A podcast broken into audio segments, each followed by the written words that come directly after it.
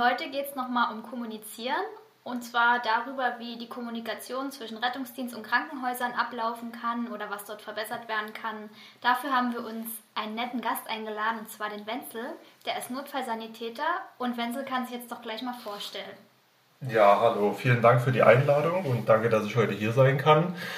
Ähm, ja, also wie schon gesagt, mein Name ist Wenzel. Ich bin seit 2013 im Rettungsdienst hier in Dresden unterwegs erst als Rettungsassistent und seit zwei Jahren als Notfallsanitäter. Sehr gut. Und da kannst du uns doch bestimmt schon ein bisschen auch was erzählen. Ähm, wie viele Einsätze fährst du so am Tag, wenn du zwölf Stunden Dienst hast? Oder wie läuft denn das für dich, wenn du die Patienten in die Krankenhäuser einlieferst? Ähm, funktioniert das für dich immer reibungslos oder ist das oft mit Ärger verbunden? Mhm. Ähm, ja, also zu der Einsatzfrequenz ist natürlich, sage ich mal, relativ unterschiedlich. Vor Corona würde ich behaupten, sind so im Schnitt in zwölf Stunden sechs bis acht Einsätze auf dem Rettungswagen, auf dem Notarzteinsatzfahrzeug sind das natürlich mehr, weil dann das Gebiet einfach größer ist und die Frequenz einfach schneller ist, weil man den Patienten ja nicht immer unbedingt ins Krankenhaus fahren muss, sondern auch den RDW alleine schicken kann. Ähm, ja, jetzt durch Corona ist die Zahl am Anfang relativ hoch gegangen. Jetzt in der Hochphase beziehungsweise zum Ende hin zu Corona ist die Zahl gefallen. Da wurde es auf jeden Fall weniger ähm, Notfälle, die man gefahren ist. Ähm, ja, also grundprinzipiell das Anmelden von dem Patienten hat früher, das bedeutet vor ungefähr sechs Monaten, noch per Telefon funktioniert. Da hat man quasi in der Klinik angerufen, hat je nach Fachrichtung den Patienten quasi vorgestellt und gesagt, das und das hat er, gibt es Aufnahmekapazitäten, gibt es keine. Und da war natürlich das Geschrei immer relativ groß, wenn schon vorher drei Leute angerufen hatten, ähm, haben sie natürlich gesagt, wir, wir können nicht mehr leisten, ihr könnt den Patienten nicht bringen. Und es ist natürlich sehr, sehr ungünstig, wenn man halt, ich sag mal, 500, 600 Meter vom Krankenhaus wegsteht und der Patient sich denkt, warum kann ich jetzt nie in diese Klinik kommen, sondern ich muss wo ganz anders hingefahren werden. Um das zu erklären, ist natürlich auch schwierig und man hat auch nie einen wirklichen Nachweis gehabt. Stimmt denn das, was derjenige mir am mhm. anderen Ende vom Telefon gesagt hat? Oder ist das jetzt, weil er gerade überlastet ist oder gerade zu viel ist? Und ähm, jetzt aktuell wurde bei uns hier in Dresden das IVENA-System eingeführt. Ähm, je nachdem, wem das was sagt, haben wir ja vorher schon mal ganz kurz drüber gesprochen. Ähm, das bedeutet, dass die Leitstelle quasi die Betten von den Krankenhäusern gemeldet bekommt und über, über dieses IVENA-Programm wird quasi abgerufen, wie viel Kapazität ist denn da und für welche Fachrichtung vor allen Dingen. Und dann kann ich das quasi in meinem Tablet, meinetwegen, ich habe jetzt hier eine Unterschenkelfraktur, dann wird der Patient chirurgisch angemeldet und dann bestätigt mir das System, ob es freie Kapazitäten gibt und dann kann ich den dorthin fahren. Dann gibt es so ein, in der Notaufnahme gibt es dann so einen Monitor, da steht dann drauf, wie alt ist der Patient, von wem wird der gebracht, ähm, wann ist die ungefähre Ankunftszeit und dann hat man noch so einen kleinen Freitext, wo man noch was dazu schreiben kann, wenn das ein bisschen spezieller ist. Mhm. Genau. Ähm, reagiert ihr die denn schon? Nee. Also meldet Schön, dass du. Nein, die melden sie an. Wir haben ja das mhm. Levena-System ja auch in der Notaufnahme und da mhm. steht erstmal nur da, was es ist, weil triagieren machen wir ja dann in dem Moment, sobald wir die aufgenommen haben. Nee, das war jetzt quasi meine Frage, weil das ist ja nur im Rettungsdienst triagiert ihr ja genauso. Also zumindest in, der, in den Mannflagen, also in den Großschwarzflagen ja. auf jeden Fall.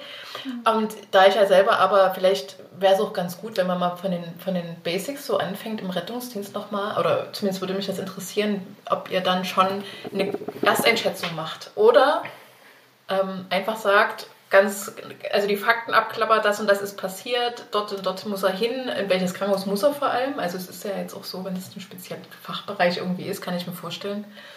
Ähm, muss man ja auch noch zum Beispiel eben auf Unikliniken oder so mhm. gehen. Ähm, wie ihr das, du hast ja gesagt, jetzt wird es inzwischen über ein Programm übermittelt. Ob das schon der, der ähm, Leit, äh, Leitstelle, sage ich schon, der Rettungs- Stelle ähm, schon so übermittelt wird, dass die schon mal wissen, welche Dringlichkeit hat er denn, mhm. der da ähm, kommt. Also da muss ich wahrscheinlich noch mal ein bisschen weiter ausholen. Und zwar gibt es einen Indikationskatalog bei der mhm. Leitstelle, der hinterlegt ist. Mhm. Ähm, das bedeutet zum Beispiel, eine Bewusstlosigkeit von einem Kind zieht immer einen Notarzteinsatz ja, hinzu. Das, ja, das bedeutet, dass der Notarzt und der Rettungswagen gleichzeitig alarmiert werden. Alle Bewusstseinsstörungen, Bewusstlosigkeit, Krampfanfall, ähm, alle apoplektischen Geschichten, ähm, was gibt's noch? Polytraum, schwere Verkehrsunfälle, das sind Notarztindikationen und da würde ich schon behaupten, das ist ja schon eine Vortriagierung, weil ich brauche speziellere Mittel, zum Beispiel den Notarzt dazu. Ähm, natürlich selbiges gilt auch für den RTW. Es kommt ja auch immer darauf an, wie was gemeldet ist. Manchmal wird was als Kopfplatzwunde gemeldet, mhm. ist dann meinetwegen ein Verschütttrauma und dann muss der ähm, Notfallsanitäter, Schrägstrich Rettungsassistent natürlich sagen, das ist hier eine vitale Bedrohung mhm. und das ist schon auch eine Art Triage, weil dann weiß ich, ich muss eine sofortige Behandlung mhm. nach sich ziehen. Ja, wenn genau. man es so sieht, genau. Ich habe jetzt an Triagierung im Sinne von Triagierung halt gedacht. Naja, das ist, also ich meine, ich habe ja nur, ähm, ich habe ja nur mal ein bisschen reingeguckt durch die Krisenintervention und mhm. da hatten wir ja genauso Schulungen, äh, was, also von der Hierarchie, vielleicht ergibt sich das jetzt in dem Gespräch auch nochmal, dass wir das nochmal aufschlüsseln, äh, wer jetzt welche Rolle spielt. Da ist das ja wirklich ganz streng getaktet, äh, wer welchen, welches Aufgabengebiet hat. Und da haben wir natürlich die Triagierung, weil die ja für uns in der psychosozialen Notfallversorgung genauso greift, mhm. gelernt. Da ist es ja sogar noch die vier, was dann eher so die Sterbebegleitung wäre. Mhm. Also die Ressourcen sind, äh, können nicht gebündelt werden auf denjenigen und der wird wahrscheinlich daran versterben und wir dann eher die Versorgung machen. Deswegen frage ich, weil natürlich klar ist, ähm, das kann man jetzt, ob ihr das schon eben im in dem Atemzug dann einfach mit über, übermittelt. Was ja dann wiederum die Kommunikation irgendwie mich da interessiert, wenn ihr dann. Genau. Wenn also, das jetzt elektronisch vor allem läuft über das Programm, ihr meldet den an. Also ich stelle mir das jetzt so vor, ich meine, ich habe es ja selber nicht. ich bin da ja fachfremd. Ähm, dann kriegt man das, kommt das so eine, so eine Meldung rein in die NFA, so, äh, so ein Bing, also Notaufnahme. Ja, genau, du hast halt einen, einen Monitor mhm. und der macht dann so Bidu, Bidu oder so. Genau. Ja, ja, okay. Und da kommt dann das halt rein, was jetzt reinkommt no. und dann steht halt auch schon da, ähm, was halt von den Rettungsassistenten oder Notfallsanitätern ermittelt worden ist, als ja. Erstdiagnose, sag ich mal. Und dann genau. wissen wir halt schon, wann die kommen, können das quasi wie live beobachten. Und im Moment, so wie ich es jetzt gerade noch aus der Notaufnahme kenne, ruft ihr ja trotzdem an. Ne?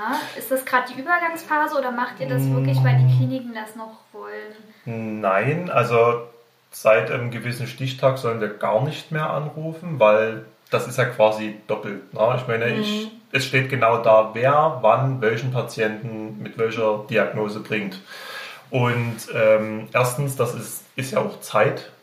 Und ähm, Zweitens wird nur angerufen, entweder bei spezielleren Sachen, meinetwegen, es gibt jemanden, der suizidal ist, mhm, hat ja. schon ähm, sich meinetwegen in irgendeiner Form verletzt, dann ist leider der Werdegang so, dass er ja quasi erstmal wahrscheinlich chirurgisch versorgt mhm. werden muss und danach das Konsil mhm. in der Psychiatrie braucht. Und mhm. bei diesem Fall würde man nochmal anrufen, würde sagen, so und so ist die Situation, mhm. Suizidabsichten. Und der muss danach auf jeden Fall noch weiter betreut werden und braucht sein Konsil in der Psychiatrie. Der andere Fall ist für alle, also wir können mal ganz kurz die Kategorien durchgehen. Also mhm. es gibt quasi Sicht, SK steht für Sichtungskategorie, mhm. SK 1 bis 3. 1 bedeutet ähm, akut Lebensgefahr, er muss sofort behandelt werden. Ähm, die Sichtungskategorie 2 ist, ähm, ich glaube, normale Behandlung. Also das ist jetzt nie zeitkritisch. Da gibt es auch Minuten, die weiß ich jetzt aber nicht ganz genau äh, aus dem Kopf. Und Kategorie 3 wäre dann so eine ambulante Vorstellung sozusagen. Ne? Und alles, was Kategorie 1 ist, muss telefonisch angemeldet werden, wegen Schockraum hochfahren, wegen mhm. nochmal eventueller Nachfragen, mhm. wie ist der Zustand jetzt gerade im Augenblick, Tendenz nach unten, Tendenz nach oben. Ähm, genau, vielleicht nochmal mit dem, mit dem Facharzt ganz kurz Rücksprache halten und dass dann meinetwegen Schockraum ETC hochgefahren wird. Mhm. Genau, ja, es genau. gibt ja auch so ein, so ein Stroke-Telefon, was man so am Mann hat. Ähm, da machen die ja so richtig. Ähm, ich frage mich immer, ob an dem mhm. Telefon Menschen sitzen oder ob das eine Computerdurchsage ist. Äh, das, da wird das ja auch angemeldet, also so ähnlich ist es ja dann. Genau, es gibt Trauma-Hotline, ja, es gibt genau. Stroke-Hotline, also gibt es relativ viele. die Hotline. Die Hotline. Hotlines. Ja. ja. Ähm, okay. Weil ich habe immer das Gefühl in der Notaufnahme, dass wir trotzdem noch viel mit der Leitstelle telefonieren und ähm, die Kommunikation trotz des IBENA-Systems immer noch nicht so ganz funktioniert. Also ich hatte erst vor zwei Wochen den Fall, dass wir zugelaufen sind und ähm, uns trotz Abmeldung immer wieder ähm, RTWs angefahren haben. Kurze Meldung, weil wir ja immer Begriffsklärung mitmachen wollen. Ach so, ja. Zugelaufen bedeutet ein sehr hoher Patientenantrag in der Notaufnahme. Und so RTW bedeutet Rettungswagen. Ja, genau. Ähm, da habe ich immer das Gefühl, dass es entweder von der Leitstelle ein Kommunikationsproblem ist. Ähm, ich weiß nicht, wie weit du da dahinter steigen kannst, weil du ja nun mal auf der anderen Seite bist. Mhm. Weil ich habe immer das Gefühl, dann wird immer nur die eine Klinik angefahren und wir haben halt dann so viele Patientinnen, die wir dann gar nicht versorgen können mhm. oder einfach dann gar, gar nicht mehr wissen, wohin. Und mhm. dafür gibt es ja auch noch andere Kliniken im, im Dresdner Raum und in Dresden halt. Ne? Ja. Wo, wobei ich da fast ähm, mir vorstellen könnte, dass das fast ein psychologischer Effekt ist, weil das höre ich aus jeder Klinik. Warum? Weil werden wir immer angefahren und die anderen haben da gar nicht so viel zu tun, weil das interessant ist, wissen wir ja gar nicht. Ja, ja, das ist, nee, das aber weißt du, was ich meine? Ja, das ist auch, das ist auch, also in meiner Ausbildung ist mir das ja auf, auf, aufgefallen, weil das ja nur in der Uniklinik war und die eine ähm, unfallchirurgische Station hat immer gemeckert, dass sie immer prinzipiell immer mehr zu tun hat als die andere und wenn man auf der anderen war, war es genau umgekehrt. Mhm. Und ich finde, das ist mit den Notaufnahmen ähnlich. Also das ist immer, das ist ja oft immer ist so verallgemeinert, aber so ein oh, immer werden wir hier äh, bombardiert mit Patientinnen und, und wir wissen gar nicht, wo wir die hinstapeln können. Aber wenn jetzt irgendwie ein Event ist, also ich denke immer an, wie heißt der nochmal, Roland Kaiser? Roland Kaiser an der Elbe.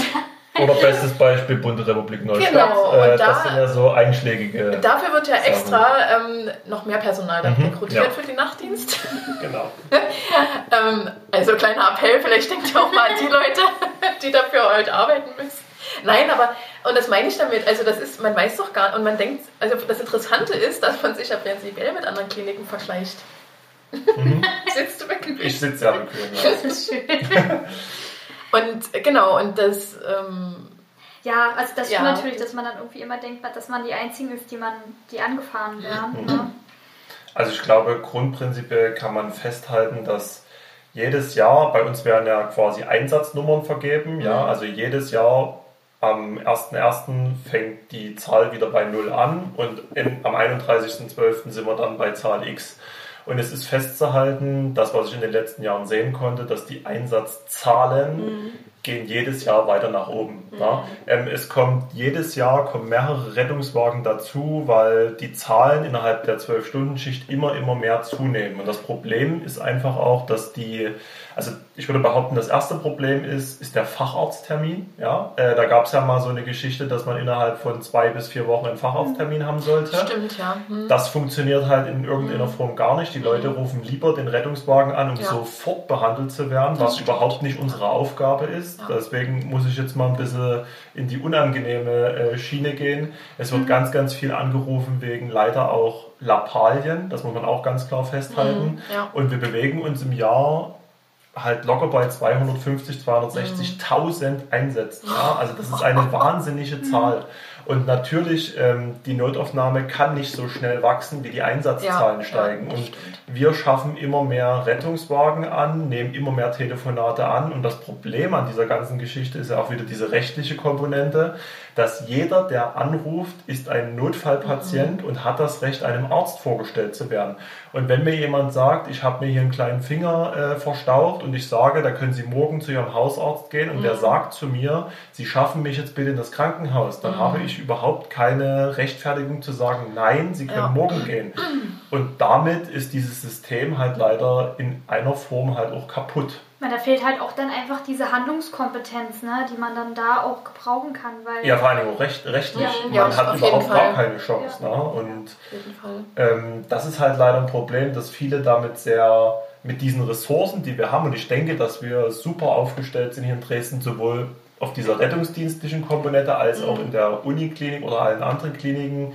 Also das ist ja innerhalb der Stadt haben wir so viele Kliniken, das gibt es fast, würde ich behaupten, nirgends. Und was hältst du denn davon? Also ich höre es halt immer mal wieder von meinem Freund, der der Meinung ist, Dresden bräuchte noch ähm, eine fünfte Klinik, weil es einfach von den Fallzahlen her so viel ist, dass man nichts anderes mehr anfahren kann.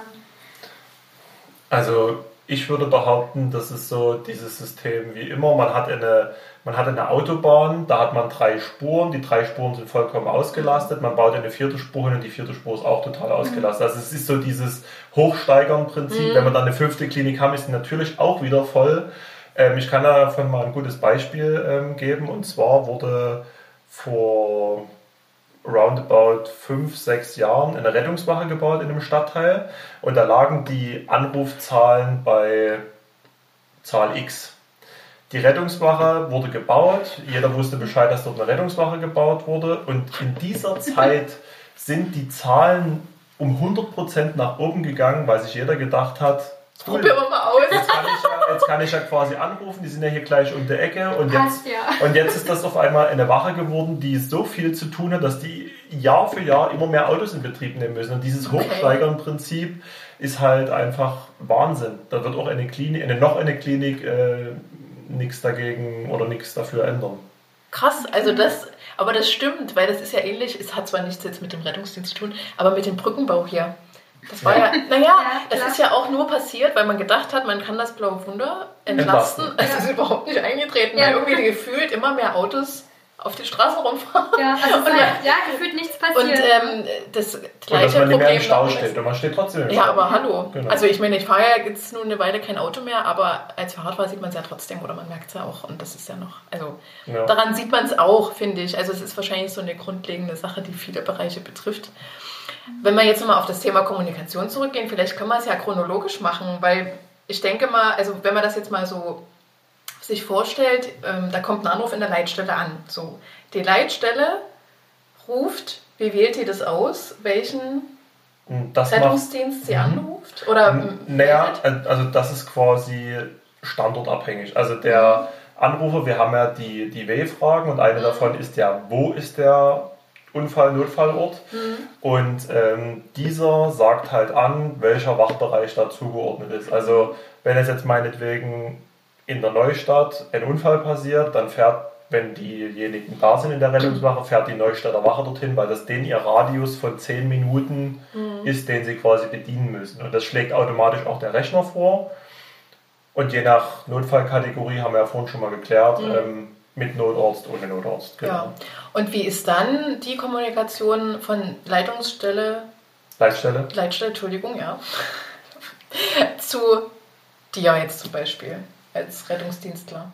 Genau, also das, die, der Einsatz wird quasi aufgespielt auf unser Funkgerät mhm. und gleichzeitig wird quasi der Funkmeldeempfänger ausgelöst, mhm. weil ich halte mich ja irgendwo in der Wache auf und sitze nie die ganze Zeit im Auto. Geht's los? Wann geht's los? Na genau, das wäre auf jeden Fall äh, auf Dauer ein bisschen Das machen gleich die Anfänger, ja. oder? Also das kann ich mir zumindest Das kann, das kann möglich sein, ja. Ähm, und wie gesagt, dann löst der Funkmeldeempfänger ja. aus, dann begibt man sich zum Auto, mhm. teilt der Leitstelle mit, dass man den Einsatz jetzt quasi übernommen hat, mit dem zum Beispiel Status 3. Mhm. Dann fährt man zu dem Einsatz hin in der gewissen Zeit, mhm. dann drückt man Status 4, dann weiß die Leitstelle, ich bin jetzt quasi angekommen. Das mhm. wird auch alles, das muss auch alles innerhalb dieser Zeit passieren, mhm. weil das wird auch statistisch wieder mhm. erhoben, weil ja. ansonsten wird auch dieses Gebiet, dieser Radius wieder verändert, na, dass ja. sich überall die Radien müssen sich überschneiden. Ah ja, okay. Und ähm, genau, und wenn wir dann den Notfallpatienten haben, unsere Diagnose gestellt haben und wissen, dass der äh, ins Krankenhaus muss, tut schon unser System, wir geben das in so einen kleinen Laptop ein und dann übermittelt sofort die Daten des Patienten, Alter, Name, Nachname mhm. und Zielklinik sofort an die Leitstelle. Das ist jetzt nämlich relativ neu mhm. okay. und man sagt das dann quasi über Funk an, dass der und der Rettungswagen in die und die Klinik fährt und dann weiß die Leitstelle, okay, das Auto fährt jetzt dorthin. Okay, also das funktioniert in Digitalfunk ja, und das genau. ist dann wahrscheinlich auch sehr kurz und knapp, also ohne große. Drumherum, sondern das die Leute machen zack, zack, zack, zack, genau, und dann ist sie. Fakten quasi. Also was für, wenn man das Kommunikationsmodell, kleiner Lerneffekt. Ja, also das kann man eigentlich. es ist nicht komplett, ja. sondern nur die Situation wird geschildert und mehr nicht. Also drumherum weiß der auch gar nicht. Man weiß es ja auch nicht. Du hast ja nicht den Hintergrund. Du genau. weißt ja nicht, ob derjenige genau. im Liegetraum an der Wohnung ist oder so. Genau. Ähm, das genau. kriegen sie ja auch erst vor Ort. Okay. Und ähm, kriegt ihr dann quasi, wenn das jetzt mit dem Programm geht, ähm, kriegt ihr dann erst die Meldung, wohin ihr fahren müsst? Also, wenn du sagst, das wird ja erhoben, die und die Bettenanzahl ist gemeldet von dem und der Klinik, mhm. wird dann erst, also dann wird ja irgendwie, erkennt das Programm dann anscheinend, wo sind Betten frei, wo könnt ihr denn hinfahren? Genau. Also Wisst ihr dann erst, wo ihr den hinfahren könnt? Naja, das gibt mehrere Kategorien, die dort eine Rolle spielen. Also in erster Linie spielt die Fachrichtung eine Rolle, mhm. weil nicht jede Klinik hat jede Fachrichtung. Ja, das stimmt. Mhm. Ähm, zweitens ist der Radius, weil es steht im Gesetz, ich muss die nächste geeignete Klinik stimmt. anfahren. Ja, das ist stimmt. Punkt zwei. Und ähm, ja, und Punkt 3 ist dann die Kapazitätsfreigabe. Also welches Klinikum ist quasi am nächsten mhm. aufnahmebereit und die Fachrichtung passt. Und aus diesen, aus diesen Punkten setzt sich quasi zusammen, welche Klinik ich anfahre. Und die kann ich dann auswählen mhm. und dann kann ich mich quasi dort anmelden. Genau. Und vorher war es wie gesagt so, dass ich mir, wo stehe ich, überlegen musste, mhm. was ist jetzt die nächste geeignete Klinik und habe dort quasi angerufen. Mhm. Okay. Dann ist es jetzt auf jeden Fall wesentlich einfacher. Genau. Und ich muss sagen, da werden wir wahrscheinlich dann noch hinkommen zu dem Thema. Ähm, durch dieses Anrufen vorher sind so viele Informationen ähm, verloren gegangen, weil ich habe erst ist eine Schwester oder ein Pfleger rangegangen, den habe ich das Ganze erzählt. Dann hat der Pfleger gesagt, oh, das ist aber ganz schön viel, da muss ich mal an den Arzt weitergeben. Oh, dann ja, habe ich das, dem ja. Arzt nochmal erzählt. Ich meine, dem Patienten geht es ja nicht besser. Nee, nee, das stimmt. Ähm, und dann sagen die ja, ja, ja. Und es ist okay. oft genug passiert, dass man äh, im Klinikum ankam und die gesagt haben, wie, wer ist das jetzt? Nee, davon weiß ich nichts. Und du denkst dir, ich habe gerade diese ganze ja. Geschichte und dann erzählt man ja. ja. die gesamte Geschichte noch einmal und das ist einfach urst anstrengend. Und bei Leuten, die zeitkritisch sind, ähm, ist es halt einfach. Schlecht, ja. Also ganz, auch ganz oft, schlecht. wenn du dann den Arzt zum Beispiel dran hast oder die Ärztin und die das einfach an die Pflege nicht übermitteln. Also das ist zum Beispiel Notaufnahme ja. oft das Problem. Ja. Patienten werden angenommen und angenommen und angenommen und auf einmal stehst du da und denkst dir, wo kommen die denn jetzt alle her? Ja. wer ist denn das? Ja. Ne? Aber da kommen wir dann wirklich noch dazu, ja. weil ich würde jetzt noch mal einen Schritt weiter gehen. Jetzt gibt es ja noch dann die Kommunikation innerhalb von eurem Einsatz, finde ich jedenfalls. Weil ich glaube, ihr Rettungssanitäter oder Assistent, ihr seid ja, wenn jetzt mit Notarzt geplant ist oder der Einsatz mit Notarzt ist, äh, kommt ihr ja zuerst. Und der Notarzt kommt nach. Nicht immer. Nicht immer. Also wir fahren. Aber so, jetzt sagen wir mal durchschnittlich schon, oder sagen wir mal, ist ja eigentlich egal, wer zuerst da ist. Mich interessiert nämlich, derjenige, der zuerst da ist und dann kommt der andere nach, übergebt ihr euch ja. das auch nochmal? Ja, ja. Und das ist dann genauso auch kurz und prägnant wahrscheinlich wie. Genau. Also wir, das werden wahrscheinlich hoffentlich die Zuschauer wissen, äh, Zuschauer. Zu, Zuhörer, Zuhörer. Zuhörer wissen. Das nächste ähm, YouTube-Kanal. ähm, dass, dass wir nach einem ganz bestimmten Schema quasi, was wir alle verinnerlicht haben, und zwar ist das ABCDE beziehungsweise xabc.de. Super Schema. Ja, und ähm, das Schema, das muss man okay. auch wirklich sagen, ja. ähm, als Notfallsanitäter, darauf baut sich wirklich alles komplett ja. auf. Also und man muss auch sagen, das ist wirklich so der rote Faden, weil es gibt stressige Situationen, ähm, da kann man sich an diesem Schema langhangeln. Mhm. Und das klingt vielleicht lustig, aber hat schon öfter Leuten, wo die Kacke am Dampfen ist, auf gut Deutsch, ähm, das Leben sozusagen gerettet, weil man sich daran relativ ja, gut ja. langhangeln kann. Vielleicht kannst du das nochmal kurz aufschlüsseln für unsere Zuhörenden.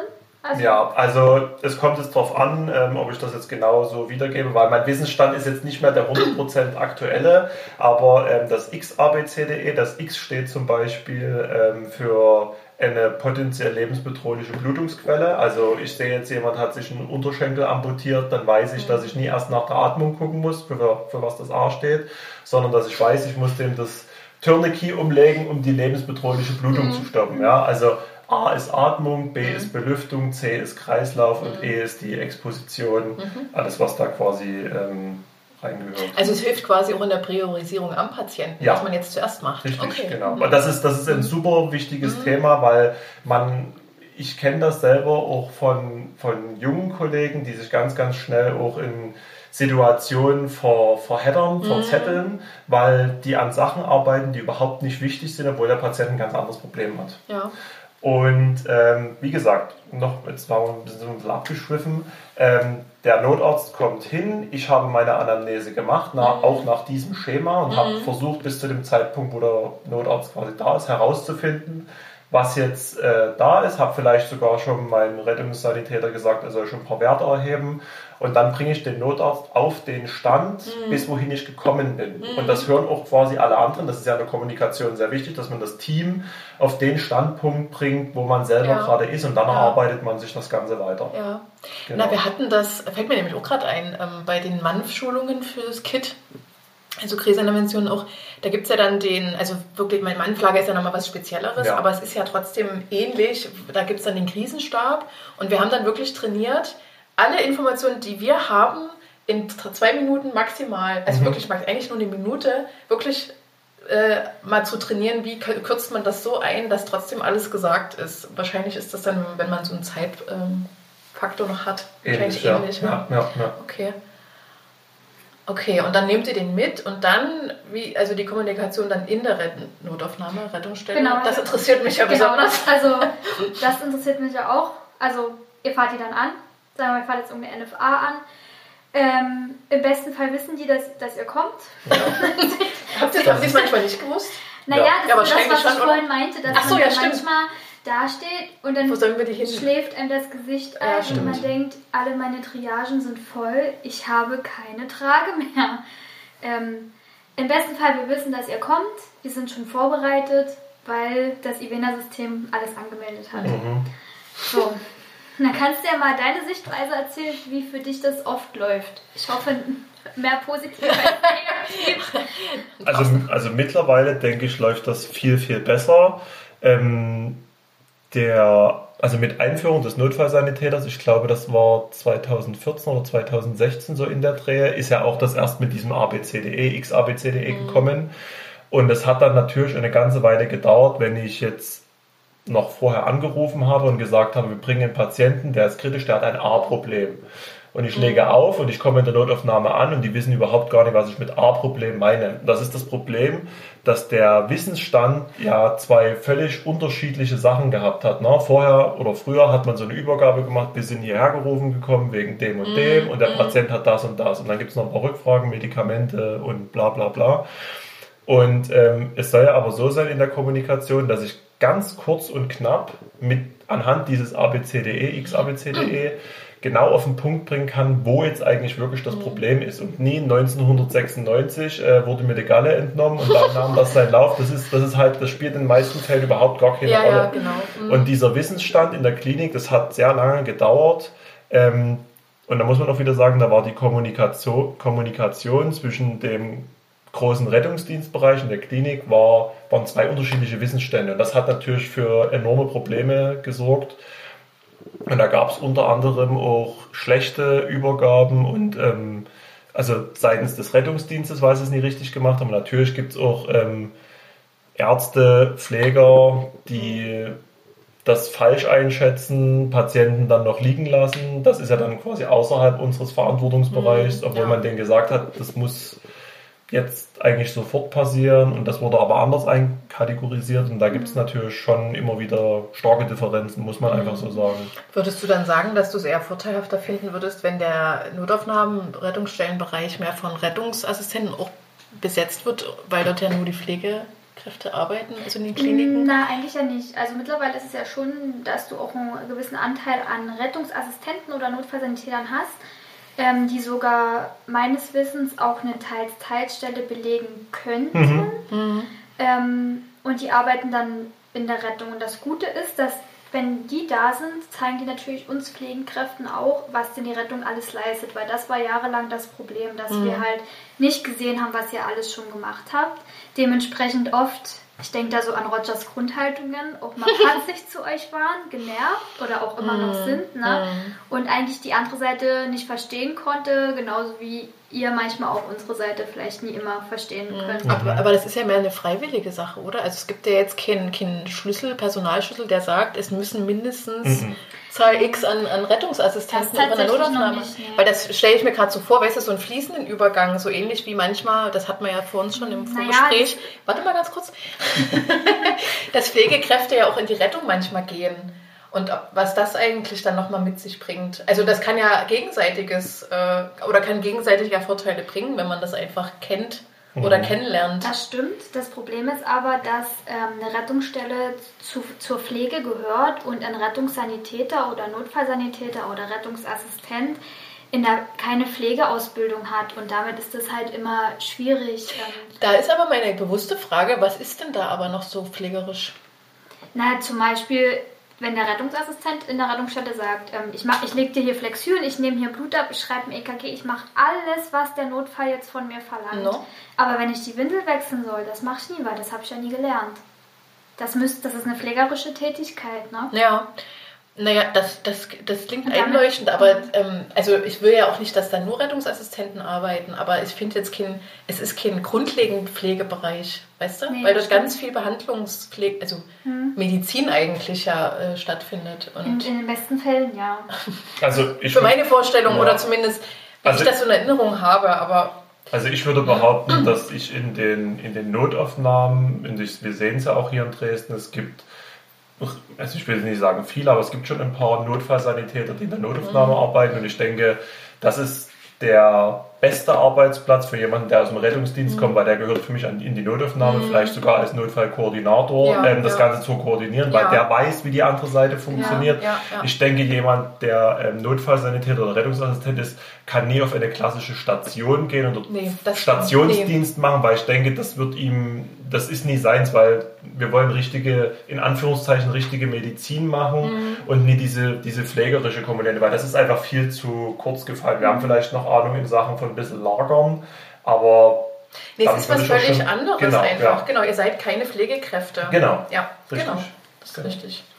Und aber es gehört halt zum Komplex Krankenhaus, die Notaufnahme, ne? Und dadurch genau. kannst du die, also das kommt wahrscheinlich auch auf die Stellenbeschreibung im Endeffekt drauf an, was sie dort genau in den Arbeitsvertrag im Endeffekt reinschreiben und sagen, wenn der hier wirklich nur der Notfallkoordinator sein soll, dann macht er halt wirklich das und die pflegerische Tätigkeit macht dann halt jemand anderes. Je nach Einteilung, das kann man ja. Mhm. Es kommt ähm, auch auf denjenigen an. Also ja, na klar. Gibt ja Mal davon abgesehen, ja. natürlich, klar. Also es gibt ja wirklich, man könnte ja fast Hybrid sagen, die ja. eine Pflegeausbildung haben und Rettungsassistent. Da gibt es bei uns auch welche, ja, die also, ähm, beides sind. Was ich halt schade finde, ähm, also habe ich erst letztens auch wieder zu meinem Freund gesagt, ich würde halt auch gerne mal einfach ein, zwei Wochen auch mal auf dem Rettungswagen mitfahren wollen, weil mir einfach die andere Seite komplett fehlt. Wir das auch in der mhm. Pflegeausbildung überhaupt nicht mitgekriegt haben. Das wurde komplett fern von uns gehalten. Mhm.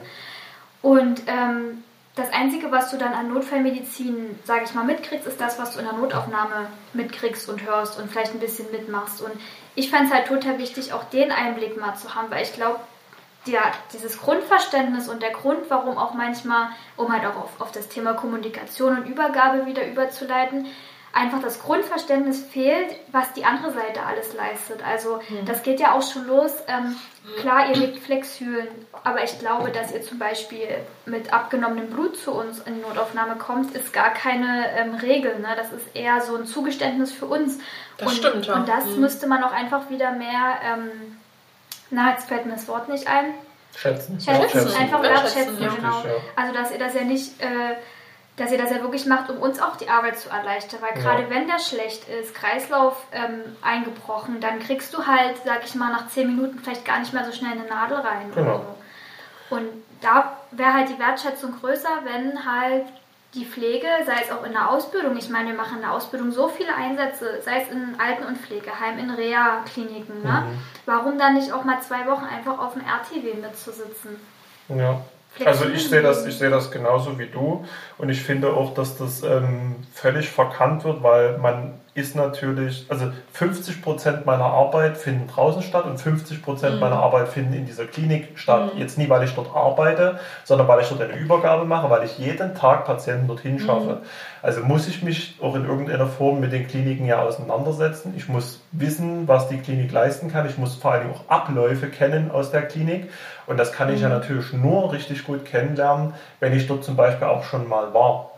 Genau. Ja? ja. Also und deswegen gehört das für mich in so eine Ausbildung. Man hat drei, dreieinhalb Jahre Zeit, ähm, dann wird das ja wohl eigentlich möglich sein, das dort einzubauen, weil die Kommunikation, wie du schon richtig gesagt hast, ist ja wirklich das A und O und dass man halt Verständnis für den anderen hat und dass man weiß, dass der jetzt mit dem Patienten mhm. draußen rumfährt, dass der den, der kann ihn nie mit nach Hause nehmen, sondern der muss in ein Krankenhaus fahren. und wenn man sich dann am Telefon schon streitet und sagt, Sie müssen jetzt bitte aufpassen und aufmerksam zuhören, wir bringen jetzt den ja. Patienten, es gibt ja. ein Gesetz, das ist Paragraph 30 des Krankenhausesgesetzes und der Patient wird bei Ihnen vorgestellt und Sie können nicht sagen, ich kann den nicht nehmen, weil ich kann ihn nie mit nach Hause nehmen oder im Rettungswagen ja, behandeln. Das, das, ist keine Station. Und das ist halt traurig, wenn man das dann so sagen muss, weil dort hinten liegt ein Patient, der, wie fühlt er sich? Na? Also wie würde man sich fühlen, wenn man als Notfallpatient, jemand geht es nicht gut und man bekommt mit, dass derjenige vorne alles Mögliche versucht in Bewegung zu setzen, um den in Anführungszeichen loszuwerden und es funktioniert nicht. Da kommt man sich ja, also das ist ja auch für den Krankheitsverlauf psychologisch schon wieder total, macht man sich ja noch mehr Sorgen. Ja, ja, auf jeden Fall. Also das ist nie richtig.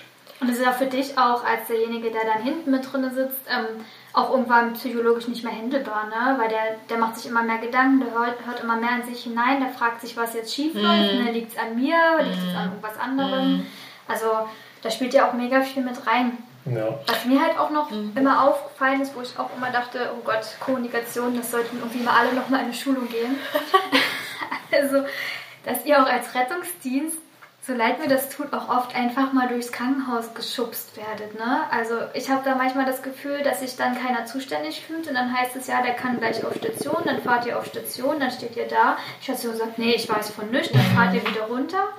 Ähm, das ist ja für, also ähm, hast du da für dich eine Art, damit umzugehen? Diskutierst du dann mit denen oder machst du dann einfach das, was dir gesagt wird? Weil ich würde mir irgendwann denken, leckt mich doch mal alle hinten rum. Mhm. Also, also das muss man wirklich sagen, das ist natürlich so dieses ähm, stille Postprinzip. Mhm. Ne? Also vorne gibt man die Farbe gelb rein und hinten kommt lila raus.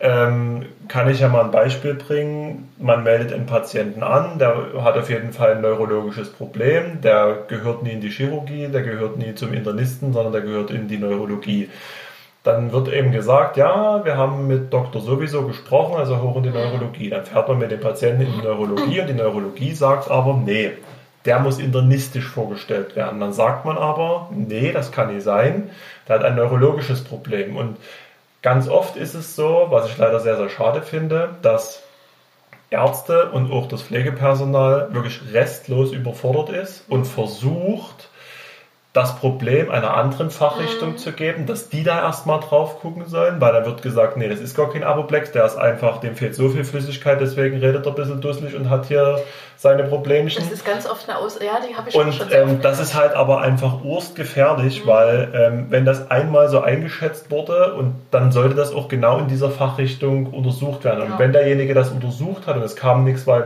bei raus, dann kann er das ja gerne wieder meinetwegen internistisch vorstellen, aber dieses Hin- und Herschieben, es wird irgendwann der Punkt kommen, wo jemand einen wirklich bösen Schaden erleidet. Ja, und wenn ja. dann jemand dagegen klagt, wird es natürlich auch schwierig. Und heutzutage muss man auch ehrlicherweise sagen, klagen so viele Patienten, Leute, unterlassene Hilfeleistung, Behandlungsfehler, das sollte man sich halt schon auch wirklich überlegen. Gerade beim Apoplex, Stichwort Düsefenster. Ne? Richtig, ne? ja kannst du nicht dreimal hin und her schieben. Mhm. Wobei ich aber sagen muss, also in meiner, also in meinem, bei meinem Arbeitgeber gibt es ja keine Neurologie und trotzdem kommt in die Notaufnahme immer mal wieder und das kommt dann auf die innere Station Apoplex. Mutig. Also, oder, oder, oder, der kommt, oder der kommt erstmal auf Intensivstation. Aber die ist ja nun mal ähm, eher für Innere und Chirurgie ausgerichtet. Mhm. Und da frage ich mich, woran liegt das? Also warum, das ist nicht oft, ne? aber es kommt vor. Und das ist vielleicht das ähnliche Problem. Vielleicht wenn man sagt, ne, eigentlich müsste der in die Neurologie, aber erstmal, wir haben nur die Kapazität auf der Inneren jetzt zum Beispiel oder so, da, erstmal ist er versorgt, aber das geht dann geht es aber auch nie weiter. Also ja, genau. dann. Es da, geht ja schon um eine adäquate ähm, Weiterbehandlung. Das sollte ja auch immer der Facharzt machen im Endeffekt. Kann die, kann die Stroke Unit eigentlich sich abmelden? Weil ich bin mir gerade unsicher. Hm. Also in der Uniklinik gibt es ja eine, aber ja. gibt es noch eine andere?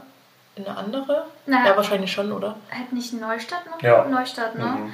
Ähm, also die Was macht man denn dann? Also wenn jetzt, sagen wir mal, die Stroke Unit ist jetzt wirklich voll. Du kannst sie ja dann immer noch auf, auf die ITS verlegen. Also mhm. sei es jetzt die Neuro-Intensivstation ähm, oder alle anderen Intensivstationen können einen Schlaganfall oder ein Lysefenster, müssen sie im Notfall genauso überwachen. Okay, also könnte das ja eher der Grund sein, warum man dann immer mal doch einen Apoplex bekommt. Kommt halt auch darauf an, wie schlimm, vielleicht ist der auch gar nicht im Lysefenster und es geht einfach mehr darum, dass der überwacht wird. Ja, ja, na klar. Oder der wurde halt schon mal vor oder genau, genau prämediziert und wird dann quasi nochmal. Mhm. Das gibt es natürlich auch. Genau. Also Lyse bedeutet, wenn der Schlaganfall durch, ein, durch eine Thrombose verursacht ist, ist das ein Medikament, was arschteuer ist. Ja. nee, was sehr, sehr teuer ist ähm, das aufzulösen. Aber ich war ja als Auszubildende auch in der, in der Stroke Unit und das ist super selten vorgekommen, dass wir eine Analyse gemacht haben. Also, also ist oft angerufen worden, hatte ich das Gefühl? Weil der schon ein ASS-Patient ist oder irgendwas war, wo dann schon gesagt wird, nee, der fliegt ja. schon raus. Da muss man jetzt einfach warten, mhm. ob der sich von alleine wieder reguliert. Genau, ja. Aber das ist ja, ist ja jetzt gar nicht Das wird jetzt auch zu, zu fachlich dann. ähm, was, was mir noch für eine Frage kam, war, hast du mehr mit Ärzten in Kontakt oder mit Pflegepersonal? Oder beides? Wie hält sich das Weil so die Waage? Du bist ja als Notfallsanitäter, ähm, du hast es letztens so schön gesagt. Was bist du? Der höchste Beruf? Nee, ähm, nee das, das ist die höchste Qualifikation des nichtärztlichen Personals. Genau. Zurzeit. Was bedeutet das? Also inwiefern? Ähm, Für was das, qualifiziert? Das ist quasi der, der Kompetenzbereich, der mir durch die staatliche Anerkennung quasi freigegeben wird. Also ich darf eigenverantwortlich 36 Medikamente, ah, also aus 36 Medikamenten mhm. kann ich quasi auswählen, das den Patienten zu geben. Unter anderem auch ähm, Morphin, was aber leider im Widerspruch steht mit dem Betäubungsmittelgesetz. Mhm. Das ist halt leider noch nie geändert worden, aber ich bin fachlich sowie ausbildungstechnisch in der Lage, Morphin zu geben bei bestimmten Indikationen. Das ist an einen ganz bestimmten Indikationskatalog gebunden. Und ähm, ja, dann gibt es halt noch sowas wie Thoraxdrainage mhm. und, und, und. Und das sind alles Kompetenzen, die halt wirklich ähm, freigegeben sind für den Notfallsanitäter. Okay. Nee, aber mich hat jetzt speziell in der Notaufnahme nochmal interessiert, ähm, mit wem du eigentlich am meisten mhm. Kontakt hast. Das also die Sache ist, ich würde sagen, dass es schon eher mit dem Pflegepersonal ist, obwohl das meiner Meinung nach nicht richtig ist, weil den Notfallpatienten muss ich dem, ich muss eine ärztliche Übergabe machen, so steht es auch ähm, in der mhm. Fachliteratur beschrieben, ja. und nicht der Pflege, weil der Arzt ist dafür da, um das einzuschätzen, um die Diagnose zu stellen. Mhm. Und das muss ich eigentlich eins zu eins übergeben. Wenn ich das dem Pflegepersonal übergebe, das soll doch gar nicht böse sein, gehen definitiv wieder bei der Kommunikation Informationen verloren, mhm. weil ja. die Pflege sagt, hm, für mich ist das jetzt gar nicht so schlimm. Und so kommt es dann halt im Endeffekt bei dem Arzt an. Und man ist halt dann aus dem Zweier wurde ein Dreier mhm. sozusagen. Mhm. Und da büßt man, egal ob wie ordentlich man es macht, auf jeden Fall ähm, mhm. Informationen ein. Das ist halt ein Problem. Ja, genau. Nee, das kann ich sehr gut nachvollziehen. Weil mich hätte nochmal interessiert, ob du einen Unterschied feststellst zwischen den beiden Berufen in der Kommunikation an sich. Nein, in der Kommunikation würde ich sagen, Ärzte hören weniger zu als Pflegepersonal. Das spricht ja für uns. Das, das muss ich wirklich sagen. Ähm, das aber vielleicht ist es auch bloß eine, eine Einbildung von mir quasi. Das ist auch möglich. Naja, ich habe nämlich gerade gedacht, ähm, das ist ja so ein bisschen, ich bin ja immer ein Fan davon, so die Denkstrukturen zu analysieren, was, also wie der Beruf so die, die, das Denken so, so eigentlich formt. Und wenn ich mir vorstelle, ein Rettungsdienstler, deswegen kracht es vielleicht manchmal so, der ist so geradlinig, also ne, und du mhm. bist halt, du weißt halt, was dein Auftrag ist und das arbeitest du ab. Und in eine Pflegefachkraft, die hat ja das Komplexe, also du hast auch das Komplexe im Blick, aber es ist irgendwie, wir haben ja auch mehr Zeit in der Regel, Richtig. wenn wir jetzt nicht gerade auf der Notaufnahme sind und wollen vielleicht und stellen vielleicht ganz viele Nachfragen oder so. Also wenn, wenn du mir den Patienten übergeben müsstest, ich würde dir wahrscheinlich tausend Fragen dazu stellen, weil ich ein komplettes Bild einfach haben will und mhm. nicht diesen, was ist jetzt akut drin. Ja gut, diesen Blick, den würdest du dir aber auch bis zu einem gewissen Teil abgewöhnen, weil es einfach nie in eine Notaufnahme gehört. Also das muss man halt einfach... Das weiß ich, Annika, aber mir geht es einfach nur um den Fakt dahin, weil er ja gesagt hat, die Pflegekräfte hören manchmal mehr mhm. zu und dass es vielleicht bei Ärztinnen manchmal ähnlich vielleicht funktioniert, dass die einfach nur erstmal abarbeiten und ob die dann die Kanäle so offen haben für alle möglichen Informationen, die mhm. du da gibst. Ist ja nur eine, eine, Spekulation, es war jetzt so der Gedanke dahinter. Ich glaube, kommt dann auch immer auf die Pflegekraft an, ne? wer ja. diese Informationen wie gut aufnehmen kann. Die Berufserfahrung ist derjenige schon Notfallpfleger, dann haben die nochmal einen ganz anderen Blick. Das stimmt. Weil ja. da fahren sie ja übrigens auch ähm, auf dem Rettungswagen bzw. Ja. Notarzteinsatzfahrzeug mhm. auch mit, was ich sehr gut finde. Genau, dadurch haben die ja dann diesen ähm, Blick auch einfach. Ja. Und dann kennt man sich auch und dann ist das auch sowieso immer noch mal einfacher, die Übergabe zu machen. Ne? Mhm. Aber ich denke, ganz, ganz viele Sachen sind auch abhängig von dem von dem Stresslevel, von dem Arbeitspensum, was ich schon als sehr hoch äh, betiteln würde mhm. im Krankenhaus. Und das ist natürlich ein Problem, ne? diese, diese Überlastung und dann ruft ständig noch jemand an. Das ist meiner Meinung nach auch nie nachhaltig genug und so wird halt nur mhm. Verschleiß des, des Personals im Endeffekt, egal ob Pfleger oder Ärzte, die werden alle komplett verschlissen. Das ist halt auch ein Riesenproblem. Ja. Und da kommt, kommen wir dann wieder zu diesem Punkt dieser Unfreundlichkeit, in Anführungszeichen, mhm. was wahrscheinlich gar nicht persönlich gegen ja, mich gemeint ist, ja, sondern einfach klar. nur ein, ein, ein Resultat ist aus dieser völligen Überlastung. Das ist halt so ein Problem einfach. Andersrum geht das natürlich genauso. Mhm. Wenn ich jetzt zehn Einsätze gefahren bin, wird meine zehnte Übergabe wahrscheinlich nicht mehr so super sein wie äh, die erste, die ich irgendwann mal gemacht habe, weil dann werde ich mich wahrscheinlich aufs aller, allernötigste äh, beschränken. Das ist nun mal so. Ja, gut, das geht uns ja aber auch in der Stadt. Ja, ne, also, natürlich, auf jeden Fall. Und vielleicht schon mal so, also langsam so einen kleinen Abschluss zu finden. Was würdest du denn wünschen, was irgendwie gerade zwischen Krankenhaus und Rettungsdienst oder auch Leitstelle und Rettungsdienst kommunikativ oder generell anders laufen sollte, könnte, müsste in den nächsten Jahren, mhm. um es auch angenehmer zu machen. Weil es ja ganz oft, wie du selber schon gesagt hast, dieser Stress oder dieses hohe, dieser hohe Patientenaufkommen mhm. ja oft das, diese Kommunikation auch bedingt. Ne? Ja. Also wünschen würde ich mir, dass ähm, auf jeden Fall mehr Schulungen gibt. Ich weiß aus größeren Kliniken, dass ganz, ganz viele Schulungen angeboten werden für das Klinikpersonal, was ich super finde, wo auch ganz, ganz viele Sachen aus dem Rettungsdienst ähm, beigebracht werden, wie was funktioniert, gewisse Strukturen. Ähm, wünschen würde ich mir aber schon irgendwie, dass jede, jeder auch sei es jeder Arzt, sei es jede Pflegekraft, wirklich mal die Möglichkeit hat, bei dem anderen, auf der anderen Seite, wie wir das vorhin schon mal besprochen haben, mitzufahren, dort reinzuschnuppern. Wie läuft das auf so einer Wache? Wie ist es, äh, ständig aufzustehen, äh, in das Auto zu stiefeln, mhm. dorthin zu fahren? Mhm. Als erstes dort äh, in der Wohnung das Beste draus zu machen mit wenigen Mitteln. Und ähm, genauso wünsche ich mir ähm, für den Rettungsdienstbereich, dass es ein Klinikpraktika gibt oder ein Praktikum in der Leitstelle, dass man einfach die andere Seite auch kennenlernen kann. Ne? Mhm. Das würde ich mir schon wünschen. Dass man wirklich auf Augenhöhe dann im Endeffekt ist, von was man spricht. Ja, dass es halt wirklich mehr um die Zusammenarbeit geht und wirklich interdisziplinär mhm. halt auch arbeiten zu können. Ne? Das ja. ist ein großer. Ja. Dann habe ich noch eine Abschlussfrage. Was motiviert dich denn, den Beruf zu machen? Was mich motiviert? Ja, weil du gerade sagst, ja, jedes Mal aufzustehen und ins Fahrzeug zu wackeln. nee, es interessiert mich wirklich, ganz unabhängig davon, dass du das gerade so gesagt hast. Das ist, eine, das ist eine schwierige Frage, weil ich denke, die meisten würden das beantworten mit, äh, ich möchte Menschen helfen. Das, ja, das, ist so, das ist so das, was man so kennt. Aber ich muss sagen, ähm, mich stimmt die Arbeit sehr, sehr zufrieden, weil ähm, ich habe wahnsinnig gerne mit Menschen zu tun und ich möchte einfach derjenige sein, der professionell an der in dem Notfall an der Einsatzstelle ähm, ganz professionell arbeitet und ganz strukturiert, weil es muss jemanden geben, der die Übersicht behält, der weiß ist, der weiß, was zu tun ist. Das ist so mein, mein Antrieb. Das kann ich total nachvollziehen. Geht mir ähnlich. Auch wenn ja. ich nicht im Rettungsdienst arbeite, aber ja, das mhm. kann ich gut nachvollziehen. Das ist ein guter Schlusssatz. Ja. Professionelle Haltung zu allem. ja, dann vielen Dank, Gerne. dass du hier warst. Dass du uns noch mal so einen schönen Einblick, ich glaube, wir haben selber jetzt auch wieder ein bisschen was mitgenommen, aus dem Rettungsdienst gegeben hast. Mhm. Ähm, vielen Dank, können wir einfach nur sagen und haben uns sehr gefreut, mit dir heute die Folge aufnehmen zu können. Also dann. und tschüss.